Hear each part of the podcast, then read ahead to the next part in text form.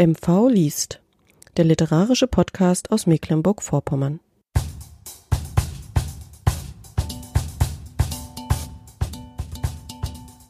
Anke Ortlieb liest aus ihrem plattdeutschen Kinderbuch Mä, Ma, Mö versteist in der Hörspiel- und Begegnungsscheune Kramon. Moderation Manuela Heberer.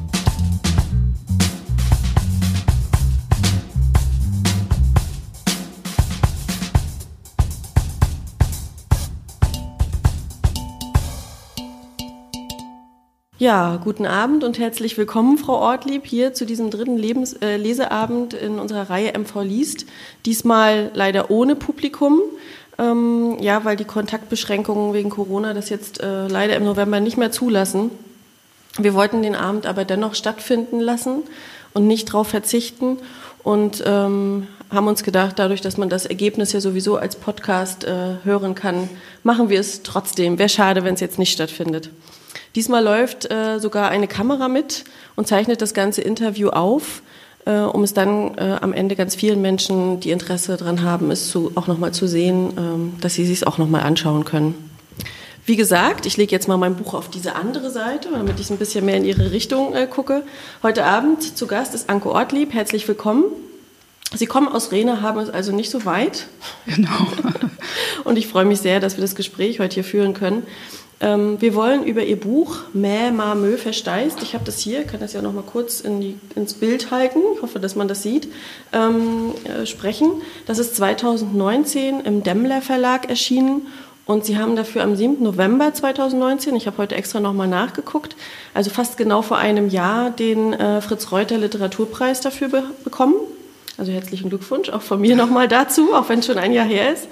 Dieser Preis wird seit 99 jährlich äh, vom Fritz Reuter Literaturmuseum und der Stadt Staffenhagen für neue Literatur in niederdeutscher Sprache vergeben.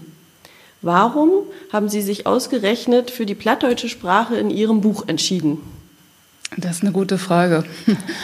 Also ich glaube, das kam relativ spontan. Ich ähm, habe zu der Zeit ein Zweitstudium gerade laufen gehabt und habe nochmal Kommunikationsdesign studiert mit dem Ziel, eigentlich Bücher zu illustrieren. Und ich habe immer gedacht, ja, hm, um erstmal auf den Markt zu kommen, du findest ja keinen Autor, der gleich mit dir als No-Name irgendwas macht. Ähm, ja, was, was machst du? Also wie, wie kannst du auf den Buchmarkt kommen? Und dann habe ich mich erinnert ähm, an meine Situation als Lehrerin, dass ich ähm, immer mal so in der fünften Klasse ja, in ein, zwei Wochen Niederdeutsch unterrichtet habe, das gehört ja zum Lehrplan MV. Also man muss es nicht machen, aber man kann es machen. Und ich habe mich im wahrsten Sinne des Wortes dumm und dusselig gesucht nach Literatur dafür. Mhm. Also es gibt äh, Reuter, Tano, ähm, wirklich so die, die alten Geschichten und es gibt so gut wie nichts Neues. Also im Internet findet man jetzt mittlerweile ein bisschen was, aber zur damaligen Zeit, also ungefähr vor zehn Jahren, war da nichts, mhm. ne, was man mit den Kindern hätte lesen können. Und ich hatte wirklich auch keine Lust mehr auf, wenn hier ein Pott mit Bohnensteit und Pastoren Sinkau und so. Mhm. Und äh, da dachte ich, ja, das wäre vielleicht eine Lücke, also um auf den Buchmarkt eigentlich zu kommen. Und dann dachte ich, ja, so mit dem Niederdeutsch, ich bin jetzt nicht perfekt im Sprechen, ne, aber es, es geht. Und beim Schreiben hat man ja ein bisschen mehr Ruhe. Mhm. Dann schreibt doch auf Niederdeutsch. Mhm. Das ist Ihr erstes Buch? Genau. Mhm. Wie kommen Sie überhaupt darauf, ein Buch zu schreiben? Oh, das ist eigentlich schon ein, ein, Kindheitswunsch. Also weniger das Schreiben, aber das Malen. Also ich habe eigentlich gemalt und gezeichnet, seit ich ja, denken kann. Also meine Hefter, die waren immer voll gemalt und äh, ich habe das eigentlich so mit ja, 17 wollte ich das studieren, also Illustration studieren und ähm, dann kam damals die politische Wende und ähm, da dachte ich, Mensch, dann musst du davon leben können und ähm, so als, als Freiberuflicher, das wollte ich damals nicht und habe mich dann für ein Lehramtsstudium entschieden und habe das nicht gemacht. Außerdem hätte ich mich in der noch DDR bewerben müssen und da waren die Bewerbungsbedingungen sehr schwierig. Also die Hälfte der Studienplätze wurde irgendwie über die Partei vergeben und die andere über Talent und es waren, glaube ich, fünf oder so. Mhm. Ja, und ähm, so habe ich erstmal den Stift eigentlich auf Eis gelegt und ähm, habe wirklich viele Jahre eigentlich nichts gemalt. Und ähm, als meine Tochter 18 geworden ist, habe ich ihr Haselmäuse gemalt. Und äh, da dachte ich mir, das kannst du doch eigentlich. Und meine Kinder waren gerade so aus dem Haus und ähm, dann habe ich gesagt, ach, versuch doch noch mal zu studieren. Ist jetzt gerade ein bisschen Luft und Zeit und ähm, habe dann angefangen zu studieren. Und das Schreiben kam dann eben dazu. Mhm. Wo haben Sie das studiert? In Wismar. In Wismar. Mhm, also auch gleich, gleich um die, um die Ecke. Ecke. Mhm. mhm. Und das Schreiben war dann sozusagen, naja, also wenn ich ein Buch mache, dann brauche ich auch den Text dazu, dann mache ich das gleich mal mit oder ist das auch was, was ähm, Ihnen liegt? Ähm, ich hatte mal mit einer Freundin zusammen noch während Studienzeiten ein Buchprojekt angefangen. Das ist bis heute nicht veröffentlicht. Mhm.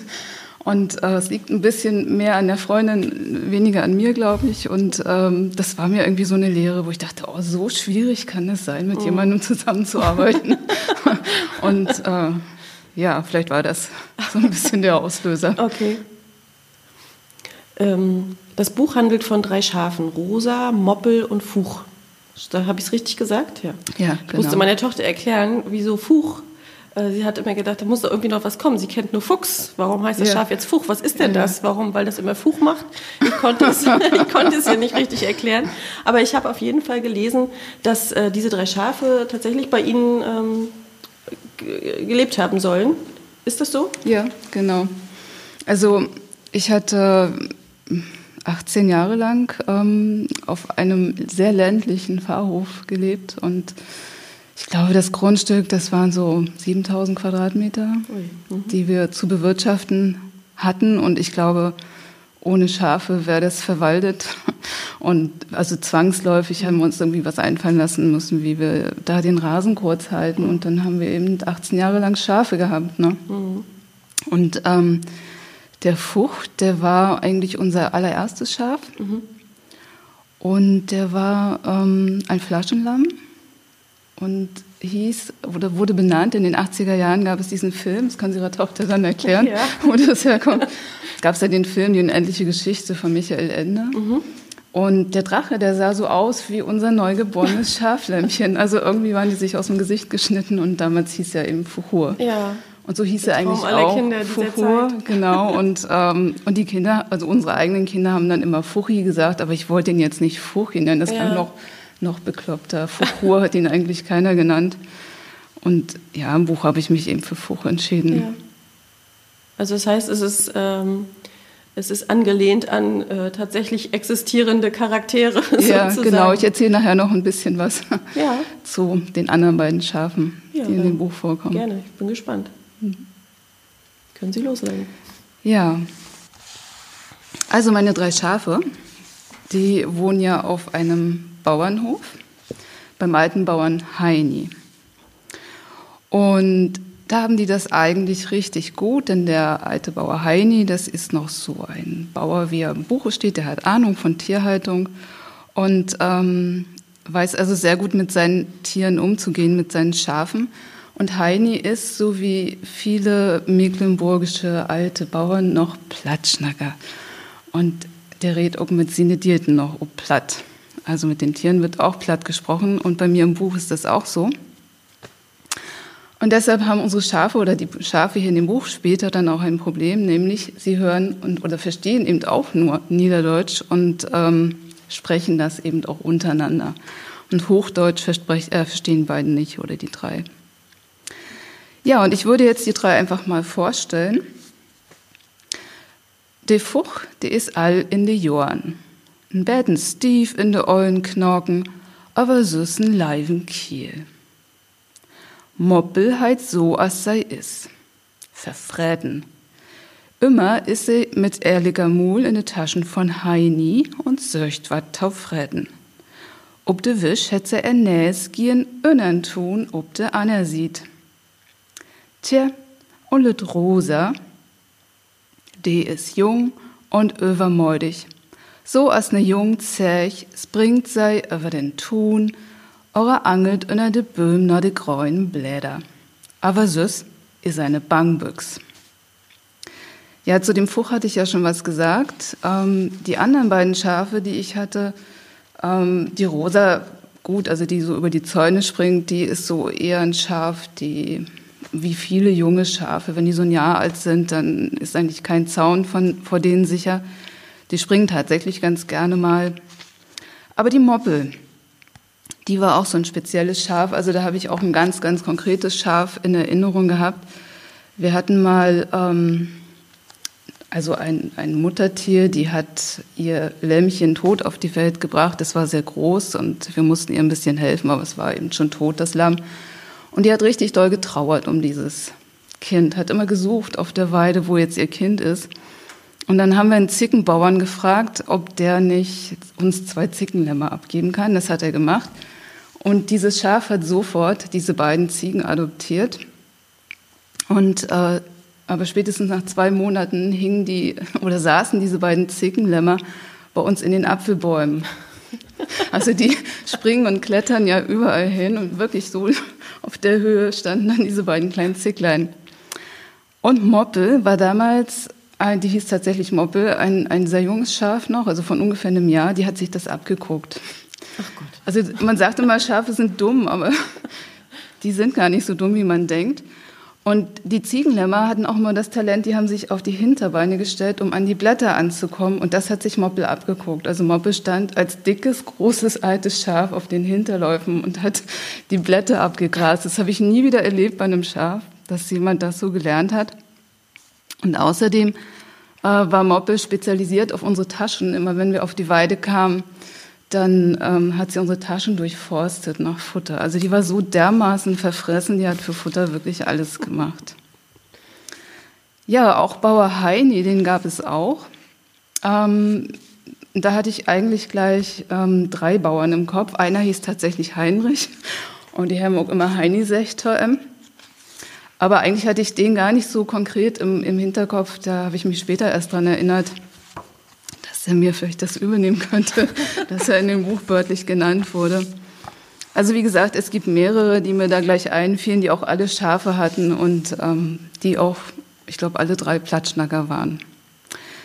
Ja, das geht nicht lange gut. Heini ist ein alter Mann und eines Tages fährt so ein blauer Wagen mit Blaulicht, ein weißer Wagen mit Blaulicht auf den Hof. Und Folgendes passiert. Das ist Nacht und der Mann schien sachten ob den Hof, da führten Wagen mit Blach, blinkerig Licht und Tatütata ob den Hof. De Schorb ob de Wisch kiegen scheel. Lüd in witte Kledagen halen ern ollen Heini utat Hus. Und an einem Morgen kümmt nicht er Bur, sondern Norver, denn sei gar nicht kenn. Und so bliftert ook eine andern Dach. Mit dat fine Fauder ist dat nu uck verbi. Nu gift dat Blut noch Gras und Water, süß nix. Und eins das kam München mit n groten LKW und hallen Heini sin Saken und all sin Möbel. De Schorb kriegen dat nu Bilütten mit der Angst. Ja, das geht nicht so recht gut.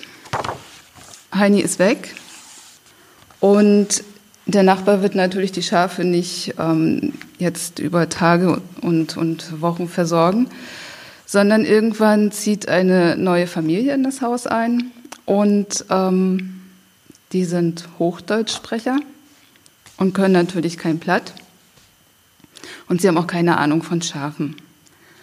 Und ähm, die Geschichte ist da so ein bisschen zwei- oder doppelbödig, sage ich mal so. Also dieses Verstehen, ne, dieses Plattdeutsch-Verstehen der Schafe ähm, hat auch, geht auch einher mit dem Verstehen von Tieren, also im Umgang. Ne? Die ja, genau. sprechen wir so die, die ja, Schafe. Das habe ich auch so ein bisschen mich ne? gefragt, als ich es gelesen habe, habe ich gedacht, also nochmal kurz dazu gesagt, ich bin froh, dass Sie die hochdeutsche Übersetzung hinten drin haben.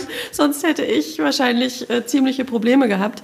Aber ich habe genau das äh, mich auch gefragt, ob das auch vielleicht so ein bisschen eine Geschichte über das äh, Missverstehen zwischen Mensch und Tier auch ist. Also es geht ja schon auch sehr äh, in diese Richtung. Ne? Ja, ja. Also auf jeden Fall. Also als wir in das Dorf gekommen sind. Wir waren ja jetzt auch nicht gerade die Bauern, die sich so wunderbar mit Schafen und Tieren auskannten. Und wir haben auch noch viel gelernt in den 18 Jahren, die wir da auf dem Lande gelebt haben. Also ich würde uns da jetzt auch nicht ausnehmen. Wir haben sicherlich die Schafssprache anfangs auch nicht bestens oh. verstanden. Also mittlerweile, glaube ich, klappt das schon ganz gut. Und ähm, die Familie, die jetzt ähm, sich um die Schafe kümmert, haben, sind eigentlich so ein bisschen Großstädter, so könnte man sich die vorstellen. Und ähm, die Kinder, da lese ich auch gleich noch was vor, die haben auch nicht wirklich das Händchen dafür. Und ja, ich habe auch so ein bisschen an meine eigenen Kinder gedacht. Ähm, die sind zum Beispiel auch auf unseren Schafen geritten. Auf dem Fuhur konnte man das machen. Mhm. Der hat wirklich stillgehalten. Aber eigentlich ist das was, was man jetzt auch nicht unbedingt machen sollte. Ne? Also hier in dem Buch wird das, kommt das nicht so gut weg. Die Kinder machen das natürlich auch. Und ähm, ja, was viele Kinder, wenn ich immer Lesungen mache und die Kinder dann frage, sag mal, was machen die jetzt eigentlich falsch? Ich habe so ein Bild, da wird so ein Schaf an einem Seil gezogen. Naja, dann sagen sie immer, ja, die zieht zu doll. Und ähm, aber was Kinder so gar nicht im Blick haben, ist zum Beispiel auch, dass Schafe ja eigentlich Herdentiere sind und man niemals ein eigenes, ein einzelnes Schaf jetzt aus der Herde rausnehmen könnte und damit spazieren gehen kann. Das ist Lehrgeld, das wir auch gezahlt haben. Also wir haben auch versucht, mal ein Schaf, aus welchem Grund auch immer, mal in die Scheune zu bringen und das hat natürlich nie geklappt. Denn wir haben dann irgendwann gelernt, wir müssen sie alle zusammen mitnehmen, dann geht das. Ja, die Kinder der Familie, das sind ähm, zwei, ein Junge und ein Mädchen, die beschließen einen Spaziergang mit Schafen. Rosa kriegt von den Kindern Tüderband um den Hals. Wir gehen spazieren, sagen sie. Aber Rosa de Bangbüchs kriegt dat mit der Angst. Was willen die Kinder bloß von er? Und worum kommt der anderen Schab nicht mit? Rosa hüpft von rechts nach links, dann wieder nach rechts, stemmt er Poten in die Erd und springt mit eins in hogen Bogen lieg ut. Emma hätt er leive Not nicht länge lang Hentau plumpsen. Du blödes Schaf, meint sei, wie des Rosa tarüch to der andern Schaf galoppiert, de ein nischerig ob Rosa luren. Na, wo ans wirst west. Aber Rosa blinkert bloß genierlich mit ihre großen Augen. Die Kinder sind das eine Problem, die Eltern das andere. Mal sehen, ob man es raten kann, um was es jetzt geht. Einmal bringt der Vater von Call und Emma, das sind die Kinder, so ein gräsig Ding mit. Dat süd ut as Heini sin ollen Trecker bloß verlütter. Damit führt die Kiel nur immer übern Hof. So wat, hem die Schab noch nie sein. Nimmer schien de Grasen deit. Wo dämlich doch de Menschen sind, wo tau giftet den Schab? Und die Kiel schien ook noch gehen, ob dat stinkgerige Ding tau sitten. Gaut, ganz so ordentlich grasen wie nicht. Mein Fuch, dort blüfft immer wat's dann. Aber die Menschen fretten doch auch nicht eins, ist die Antwort von Rosa. Die Ablösung der, der Haustiere und Nutztiere durch Technik, genau. die moderne Technik. Wobei ja diese äh, Rasentraktoren äh, ja im Vergleich zu diesen neuen Mährobotern noch verträglich sind. Ne? Aber äh, ich glaube, das ist, ähm, das ist, man sieht es ja überall. Ne? Ich glaube, die Männer ähm, finden das auch einfach toll, für sich dann so einen kleinen Traktor zu haben und damit über die Wiese zu heizen. Aber ich äh, habe es auch so ein bisschen rausgelesen. Das taucht ja weiter hinten auch nochmal auf, dass die Schafe so ein bisschen, ach, wir werden nicht mehr gebraucht. Und äh, ist das so ein bisschen auch von Ihnen so ein kleiner Wink mit dem Zaunfall oder? Ja, also wir selber lieben jetzt auch nicht so die ganz akkurat geraden mhm. Gärten. Ich habe das Rasenmähen immer gehasst, gerade wenn man so viele Quadratmeter mhm. hat. Und auch der Rasentrecker hat da nicht wirklich was dran geändert. Auch darum hat sich bei uns keiner wirklich gestritten, das mhm. machen zu müssen, ne? weil man doch eine Weile beschäftigt ist. Ähm, ja, auf jeden Fall. Also ich finde, dass unsere Gärten eigentlich ziemlich ordentlich sind, zu ordentlich mhm. mitunter. Und ähm, ja, wäre schon schöner, man hätte Schafe, aber vielleicht bei 1000 Quadratmetern geht es nicht anders, da kann man ja. sich kein Schaf hinstellen. Hm. Das stimmt. Ja, die Schafe ähm, kriegen jetzt ein größeres Problem. Mit faulen Äpfeln beworfen werden oder spazieren gehen ist noch harmlos. Denn eines Tages passiert Folgendes. Eins Tags kommt ein Wagen ob den Hof, da ist ein Swin obmalt. Ein statschen Kiel mit ne witte Shirt und witte Steven sticht ut und hat Metzer und grote Pött ut sin Wagen. Die Familie steit Alfred Hus. Unrau morgt sich unter de Schorb breit, sei Magen, dat do nix gaudes Birut kommen kann. To ist halt de Kiel Fuch von ne Wied, die mit sine Steven Behn ja auch gar nicht anders kann, als mit Tauloben. Moppel und Rosa kriegen Panik. Nix wie achte an, blökt Moppel kopflos. Rosa hübt öwern tun, Moppel maracht önnern tun durch und allbeit pesen ob Fuchttau. De mag nur ob Müs und mag sich los. Und nu hüppen und drin sei von Hoff, als wenn de Düvel acht er an wir. Erst in de Büsch an die blieben sei stan und jappen na Luft. Ganz beverig schnuft Fuch. Dor geug nicht, wer der Henter ruhig. Wie ook nicht. Flusternde Anarbeit. Der erst Nacht schloppen sei ins Schilb an Dieg. Dat is nicht so kommodisch as zu Hus in Stall. Aber dat is ja Sommer. Die Stiens blinkern so freundlich von Häben und de Poggen quaken so friedlich magde Mummeln. Als wir unser erstes Schaf geschlachtet haben, haben wir tatsächlich diese Schlachterszene auch erlebt. Ähm, wir haben das Schlachttier von der Wiese geholt und plötzlich stand die ganze Herde drumherum. Die haben also wirklich irgendwie gemerkt, das haben die sonst eigentlich nie gemacht, ne? dass da irgendwas ganz Arges so zugange ist und standen plötzlich alle da und wir mussten sie dann erstmal in den Stall sperren, damit sie jetzt nicht live mitbekommen, was da vor sich geht. Ne? Mhm. Also auch da gab es eine, ja, eine, ein Erlebnis, eine mhm. Begebenheit, die dahinter steckte. Ja, die Schafe sind jetzt in freier Wildbahn. Und das erste Grasen an Morgen ist ebenso gaut als Tauhus. Und dann trecken die drei los in die wiede Welt, ob de Säugner ein, die sei festeit. Da dauert nur avan Betten. So'n Schab mögt ja auch freden und kann sie in Augen letzten Endes nicht überall hemmen. Den ganzen Tag kriegen sei kein Eintau sein. Bloß ab und an ein Fagel, ein Voss, auch eine Mus und Fähle, Fähle, Ülepüle. Und Schorb trecken über de Wisch, verbi an Busch und Holt. Erst an Abend hem sei Glück mit den Menschen. Ora Malür, assen dat nimmt. Ähm, also hier sind so Wörter, da bin ich jetzt ein paar Mal schon drauf angesprochen worden, auf die Ölepüles zum Beispiel die auch so ein bisschen Spiegel, ja, oder ein Spiegelbild sind für, für das, was eigentlich in Mecklenburg so los ist mit der niederdeutschen Sprache. Ich weiß nicht, kennen Sie es? Die Ülepüles? Ich glaube auch, also hier kennt es keiner. Hier würde man sagen, Botterlicker, ne, glaube ich, ist der Schmetterling.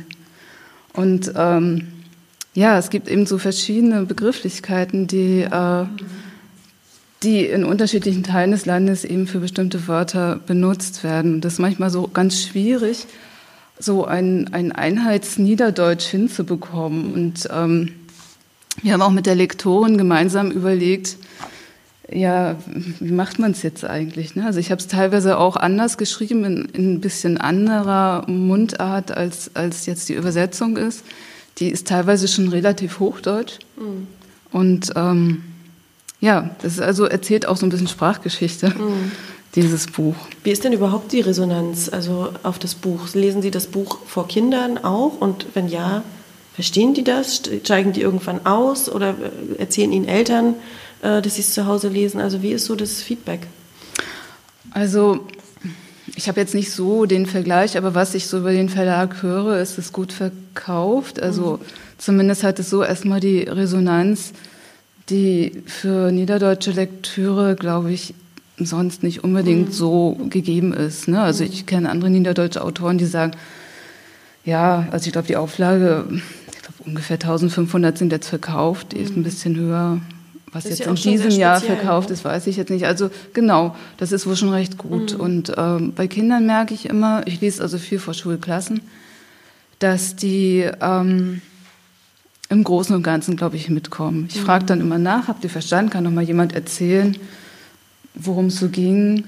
Und so ungefähr kriegen sie es immer hin. Mhm. Aber selbst die Kinder oder Klassen, die jetzt Niederdeutsch haben, wären jetzt nicht in der Lage, das eins zu eins mhm. zu übersetzen. Also ich, da muss man, glaube ich, schon Muttersprachler sein, um das wirklich komplett zu verstehen. Mhm. Ja. Sie sind ja selber Lehrerin. Wie ist denn das überhaupt in der Schule? Spielt Niederdeutsch denn im Unterricht, im Lehrplan äh, ne, überhaupt eine Rolle? Also Mittlerweile vielleicht ein bisschen mehr seit ja, der Kultusminister Brotkorb, ich weiß nicht, 2016, 17 glaube ich, hatte er ähm, ja, dem Niederdeutschen noch mal so ein bisschen auf die Sprünge geholfen, indem er da diese Niederdeutsch-Agenda ins Leben gerufen hat, um die Sprache eben auch über die Schulen zu erhalten. Seitdem kann man ja auch Prüfungen auf Niederdeutsch ablegen und ähm, ja, seitdem wird einfach auch mehr angeboten an Fortbildung für Lehrer und Erzieher. Aber wie ist es äh, generell? Ist das eher noch mehr im Zurückgehen oder geht es, gibt es eher einen Trend, dass man sagt, nee, wir wollen das erhalten, wir wollen das in der Schule äh, auch platzieren oder wie ist da so die, die Stimmung? Also ich will jetzt nichts Falsches sagen, aber was ich so mitbekommen habe, es ist schwierig, ähm, die Lehrkräfte zu finden und ähm, die sich auch, ähm, naja, in der Lage fühlen, das zu unterrichten. Ne? Also die bilden zwar jetzt aus, aber ich glaube, daran scheitert es manchmal so ein bisschen an, an den Leuten, die das dann auch wirklich umsetzen wollten. Mhm. Ja, und dann ist es tatsächlich, glaube ich, auch schwer, wenn man äh, es nicht im Alltag auch spricht und hört. Ne? Also äh, ich habe, äh, wir haben ja vorher schon mal gesprochen, ich habe das weder in der Schule gehabt, natürlich hier äh, Pastor Sinkau, das äh, kenne ich auch, das hat ja jeder äh, schon gesungen, das mag ich auch total gerne. Und, ähm, aber sonst äh, hat bei mir auch in der Familie das niemand gesprochen. Und ich könnte mir vorstellen, dass es einfach für Kinder auch tatsächlich schwierig ist, also erstmal überhaupt dran zu kommen, wenn du keine Berührungspunkte hast, weil in deiner Familie das nicht gesprochen wird.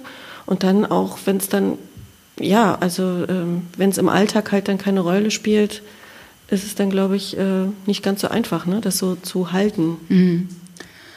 Also ich glaube, im Moment ist es so ein bisschen hip, auch mal, mhm. gerade unter jüngeren, jüngeren Leuten, auch mal so eine Floskel oder Redewendung eben doch anzuwenden und also sich auch noch mal so ein bisschen zurückzubesinnen. Mhm. Und ähm, das ist vielleicht auch gut so. Also ich habe auch bei Lesungen äh, auch Erwachsene getroffen, die oft gesagt haben, oh, ich würde ja, ich verstehe es ja, aber ich traue mich einfach mhm. nicht. Wo ich immer sage, Mensch, redet das, sprecht es einfach. Ich selber habe auch Hemmung und ich kann auch gleich sagen, mir fallen sofort mehrere ältere Herren ein, die sagen würden, Frau Ortlieb spricht ja gar kein richtiges Blatt. Ja. Und äh, sowas ist natürlich der totale Hemmschuh. Ja. Ne?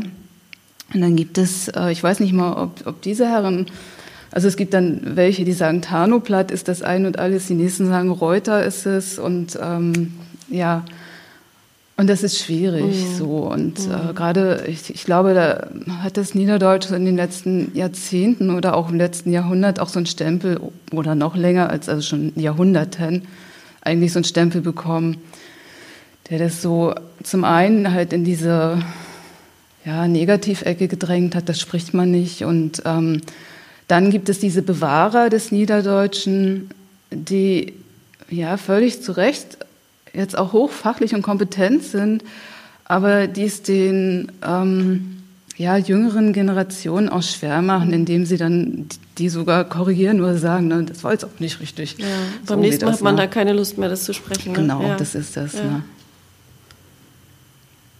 ja. Dann lesen Sie doch noch ein Stückchen. Es ist schön zuzuhören. Ich habe das Gefühl, je mehr man zuhört und so ein bisschen einsteigt, umso mehr versteht man doch auch mit. Ne? Also ja, es so, ist natürlich nicht alles, so geht es mir jetzt, dass ich denke, aber doch so, so vom Groben und wie gesagt, je mehr man hört, umso mhm. mehr kann man folgen. Ja, ja und das geht Kindern auch so. Ne? Mhm. Ne? Also wenn ich so nach den ersten Sätzen dann frage, was habt ihr verstanden? Mhm. Andere und dann Sprache. am Ende des Buches können sie dann doch im Großen und Ganzen mhm. sagen, worum es ging. Ja. ja. Ja, also es deutet sich schon an, es wird vielleicht nicht so rosig bleiben. Und das bleibt es auch nicht. Also Sie haben in der Zwischenzeit schon noch ein paar andere Abenteuer erlebt, aber das ist immer bei Kindern das beliebteste, was jetzt kommt. Sei ströben wie Fullmond über ne Wisch zwischen ein Holt und ne grote Stadt. Und jed ein von ne Schab düst so in Gedanken für sich hin, as Fuch mit eins as fast wussen steit und lustert. Dor is wat achter sei an. De andern beid magen dat nu ook. In sövigen Augenblick springt ein Grot beißt, so as n Köter ob sei Tau. Assen Blitz, pesen sei los ob'n Stadtrand Tau. Aber dat beißt, ein Wulf und kein Köter, is fixer as sei. Hei jankert und drift die Schaub immer für sich her und kümmt Neger und Neger. Dat schaffen wir nicht, jammert Moppel, die nicht so fix ist als der andern. Wert juch eins, Schaub, wie möchten angrieben, kommandiert Fuch, der mit seinen Steven Bean ja auch nicht so fix kann. Tja, mit wat denn bloß? blökt Rosa verbarst. Na, sie mit juch Bean und ich mit mine Höhen und all zusammen, ein, zwei, drei und los, ist der Antwort von Fuch. Batz ob des Dad, drein sei sich um, smieten sich ob den Wolf und verkacheln und verdöschen em mit sös Poten zwei Höhen und sömtig Kilogramm Gewicht. Und wo Moppel plumpst, dor wast kein Gras nicht mehr. De Wolf jauet Lut ob, wödert sich einmal kopöver durchs Gras, und ist so verbiestert, dat hei udneit.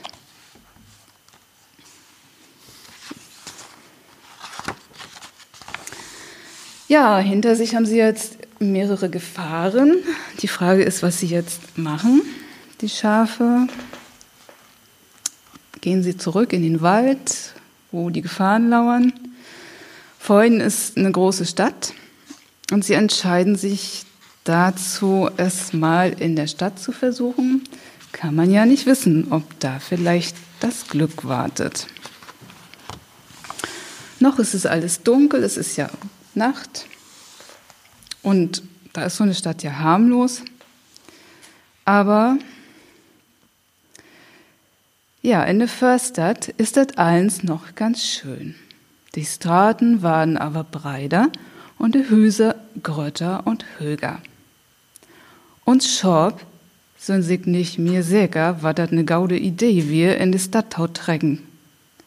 Sei sind all mitten in die Stadt, als dem Morgen schummert. Und dat Lewig ob des Straten ward. De ersten Menschen kriegen sei Tausein, as sei um ne Eckbögen. Zwei Frugenslüd verfieren sich so doll, dat de ein dat schriegen kriegt. Oh Gott, Wölfe! De einer is wohl ein Bettenplitscher. Du Anna, das sind Schafe. Aber wie kommen die denn in die Stadt?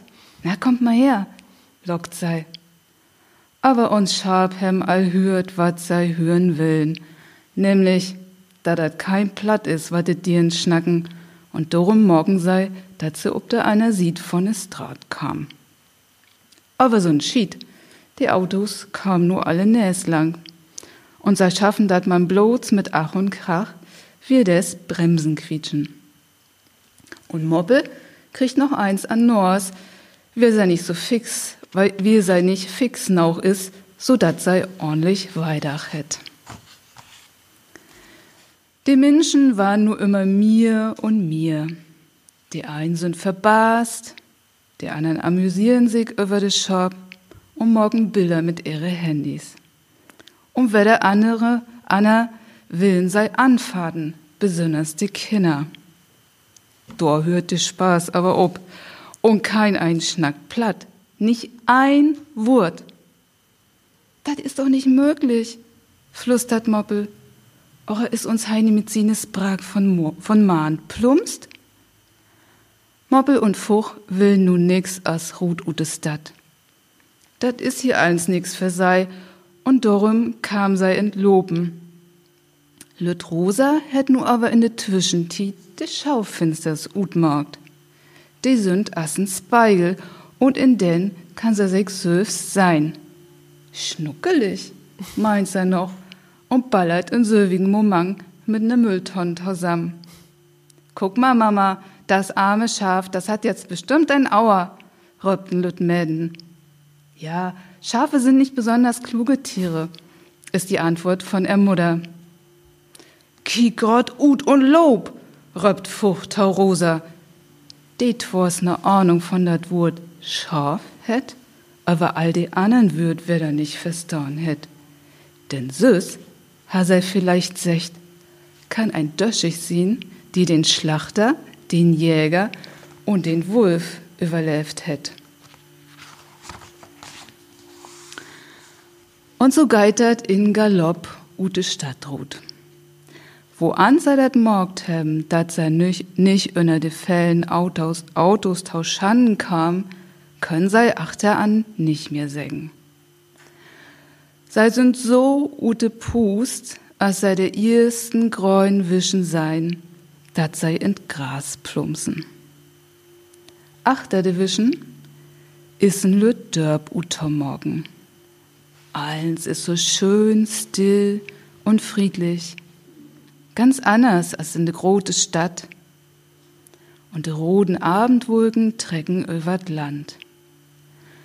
Heini hätt nun immer secht, die Engel backen Pepperkauken. Ach ja, Heini. Und nu fang auch noch die Glocken in der Lütte Dörpter Lüden an. Sehr schön. So hast du Hus. Die Lüden nämlich Ja, grad. und sie hier auch gerade. Heini hätt nun immer secht, verhüt is Nauch, nu is Vierabend. Ach ja, Heini. Und Biene as von Söst, Storn und Schab up und Schlurpen ob Dörbtau. Ja, in diesem Dorf wird sich entscheiden, ob sie Heini wiederfinden, ob sie jemand anderes finden, der sich um sie kümmert, oder ob die Geschichte noch ganz anders ausgeht. Aber das verrate ich jetzt erstmal nicht. Kann man auch äh, als Eltern ohne Vorkenntnisse im Plattdeutschen äh, es wagen, dieses Buch äh, äh, zu kaufen bzw. seinen Kindern vorzulesen? Also ist das dafür auch Ja. gedacht oder muss man schon äh, so ein bisschen sich auskennen in der Sprache? Also, das glaube ich, kommt drauf an, was man so für eine Einstellung hat. Wenn man jetzt wirklich jedes Wort verstehen wollte, dann glaube ich, wird man frustriert sein. Aber es gibt ja hinten die hochdeutsche Übersetzung, so dass man da immer noch mal nachschlagen kann. Also ich habe ganz unterschiedliche Erlebnisse gehabt mit, äh, mit dem Buch, aber auch mit Niederdeutsch überhaupt. Zum einen gibt es so ein paar Naturtalente, die können alles lesen. Und das müssen nicht unbedingt Mecklenburger sein. Also ich habe selber in meinen Schulklassen manchmal Schüler gehabt, die aus Österreich kamen und die einen super Zugang hatten zu dieser Sprache. Also wo so ein gewisses Sprachtalent da ist, glaube ich, ähm, kann man die Geschichte dann auch so ganz gut verstehen. Also die Österreicher haben auch toll gelesen. Ja. Aber man darf es sich trauen, auf jeden Man Fall. darf es sich trauen, genau. auf Man braucht nicht zwingend Vorkenntnisse im Plattdeutschen. Und ich habe auch äh, von, von Jüngeren und Älteren gehört, die also jetzt eigentlich auch nicht niederdeutsch bewandert sind, die es gelesen haben und gesagt haben, also ich musste auch nur ganz selten mal hinten nachschlagen und dann hat das auch gereicht. Und wir haben das auch so verstanden und haben sich dann unterhalten, was könnte das jetzt heißen. Und also es kann noch, ähm, ich denke, ein Einstieg sein in die Sprache, um damit vertraut zu werden, genau. Schön, da kann man es wohl nur empfehlen. Also meine Tochter hat es sehr begeistert durchgeblättert und wie gesagt, ich glaube, wir werden dann auch mal anfangen, ein bisschen ein paar Zeilen zu lesen. Ich werde es mich trauen. Ja, genau. Also ja, es ist auch, ähm, gefördert, unterstützt vom Zentrum für Niederdeutsch-Didaktik, die das auch ein bisschen in die Schulen transportieren wollen, gerade mhm. dieses Buch. Also die Lektorin ähm, unterrichtet selber Erzieher und Lehrer in Niederdeutsch und ähm, die hat das auch so ein bisschen unter ihre Fittiche genommen und hat auch eine Fortbildung ähm, in Greifswald mhm. ausgearbeitet zu mhm. dem Buch. Mhm. Und das war ja so mein Ziel. Also ja. schön einfach. Es gibt eben nicht viele Kinderbücher in äh, Mecklenburg-Vorpommerscher Mundart. Mhm. Es gibt ja noch die Schleswig-Holsteiner. Mhm. Und, ähm, aber die ist eben schon wieder ein bisschen anders. anders ne? Mhm. Aber selbst hier äh, wird sich nicht jeder wiederfinden. Ne? Mhm. Also die Gardebuscher Plattdeutschen lesen das schon wieder anders und sagen, na, da hätte ich jetzt aber das gesagt. Ne? Und die Strelitzer sagen, ja, das ist schon richtig, aber da hätte ich was anderes gesagt. Ne? Ja. Ne? Also es, es gibt nicht. Das ist eben der Kompromiss, der an den Schulen gefunden wird, dass wir uns von den Mundarten verabschieden, glaube mhm. ich. Also die werden, ist so meine Sorge, die werden wahrscheinlich nahezu aussterben. Mhm. Noch gibt es sie, mhm. aber das ist ja jetzt so wie so eine Art, ähm, naja, so, so, so eine Art Kunst, Niederdeutsch, was hier drin ist. Es mhm. gibt eine, so eine, ähm, ja, eine, eine Rechtschreibung von Hermann Winter und die hat versucht, aus allen Mundarten so ein bisschen... Ähm, ja, wieso, wieso ja. also Begrifflichkeiten, ja. die am häufigsten gebraucht werden, mhm. ähm, da reinfließen zu lassen und auf dieser Basis ist es eben mhm. geschrieben und teilweise ist es eben so, also ich sage zum Beispiel ein, zwei und hier heißt es jetzt schon ein, zwei, ne? Mhm. also so, so kleine mhm. Kompromisse, ne? Mhm. wo aber so ein echter Niederdeutscher eben sagen würde, geht gar nicht. Mhm.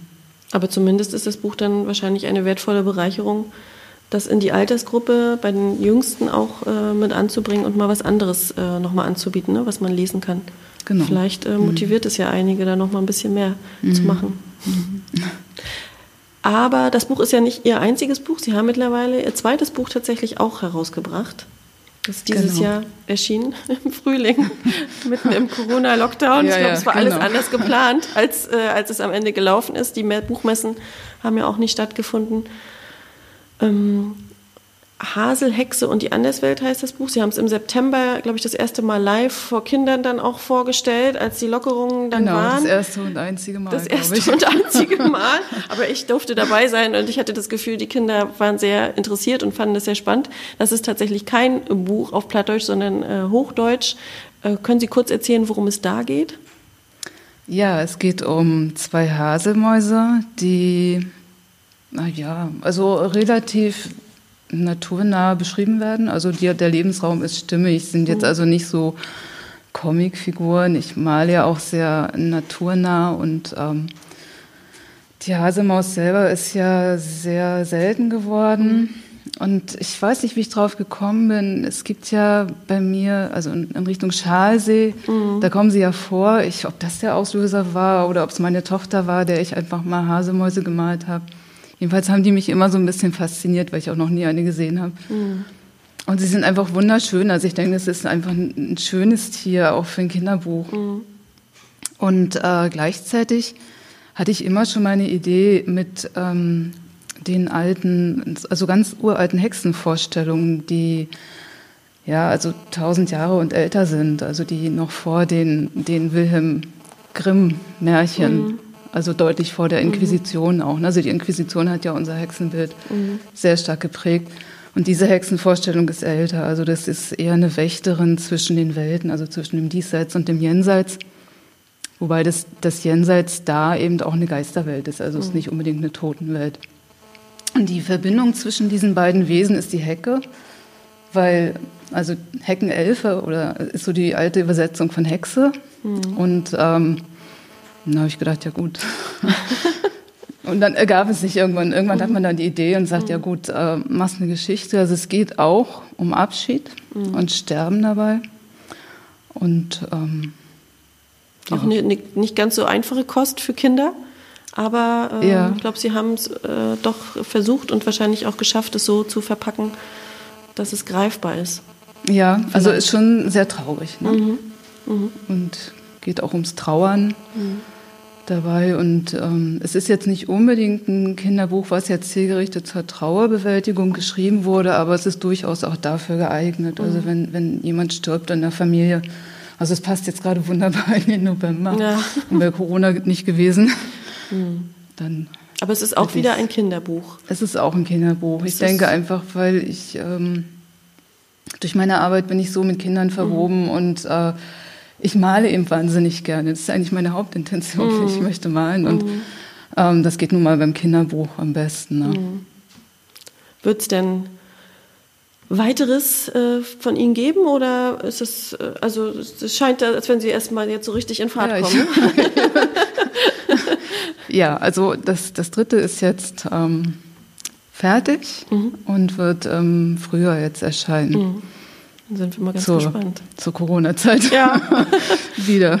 Wieder zur Corona-Zeit. Genau. Mal gucken, was im Frühling, wie es da aussieht. Mhm. Aber wir dürfen gespannt sein. Schön, freuen wir uns. Ich auf jeden Fall sehr. Liebe Frau Ortlieb, vielen Dank für das Gespräch. Ähm, wir beide nicht ganz alleine hier in der Scheune. Es fängt auch schon so langsam an. Wir haben vorhin die Heizungen ausgemacht, damit es nicht so brummt. Jetzt wird es aber auch schon ein bisschen schattig. Also wir sind nicht ganz alleine. Ähm, das, die lieben Damen vom Förderverein äh, Kirche und Pfarrhof-Ensemble, die uns hier immer so super alles ähm, vorbereiten und sich um alles kümmern. Nochmal ganz, ganz herzlichen Dank und auch der gute Geist ähm, der Technik. Alex, ganz lieben Dank, dass ihr auch hier für die ganze Reihe, alle drei Teile, ähm, das alles so toll unterstützt habt. Ähm, das war der letzte Teil unserer diesjährigen Lese- und Podcast-Reihe MV Liest zum Thema Herkunft. Wir hoffen, dass wir das Format im kommenden Jahr fortführen äh, können. Wir haben da schon so ein bisschen Ansätze äh, gemacht, äh, dass es weitergeht. Mal schauen, was daraus wird. Auf jeden Fall möchte ich mich an dieser Stelle nochmal ganz herzlich ähm, beim Literarischen Kolloquium Berlin in Kooperation mit dem Beauftragten der Bundesregierung für Kultur und Medien bedanken, ähm, die diese Reihe im Rahmen des Projekts Und seit ab liegt die Stadt finanziell überhaupt erst möglich gemacht haben. Genauso ähm, beim Landkreis Nordwestmecklenburg für die finanzielle Unterstützung, insbesondere für die Produktion ähm, des Podcasts, der ja im Anschluss ähm, äh, zur Verfügung steht. Auch alle bisherigen Lesungen können als Podcast äh, gehört werden. Überall da, wo es Podcasts gibt, hat ja heutzutage wahrscheinlich jeder seine eigene Podcast-App auf dem Smartphone oder bei Google findet man das auch. Also überall, ähm, wo es Podcasts gibt, findet man diesen auch. Und äh, auch das Video zur, äh, zu, diesem, zu dieser Veranstaltung wird hoffentlich demnächst ähm, auch äh, zu, anzuschauen sein auf jeden Fall bei uns auf der Website alles-mv.de äh, und wahrscheinlich auch beim Förderverein auf der Internetseite. Genau. Und so sage ich äh, vielen Dank und hoffentlich auf Wiedersehen im nächsten Jahr. Ja, auch danke. Schön.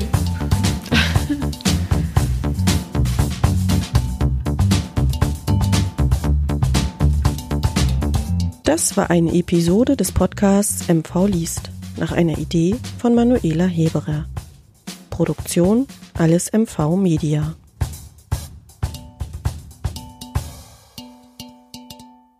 Gefördert im Rahmen des Projekts Und seit liegt die Stadt.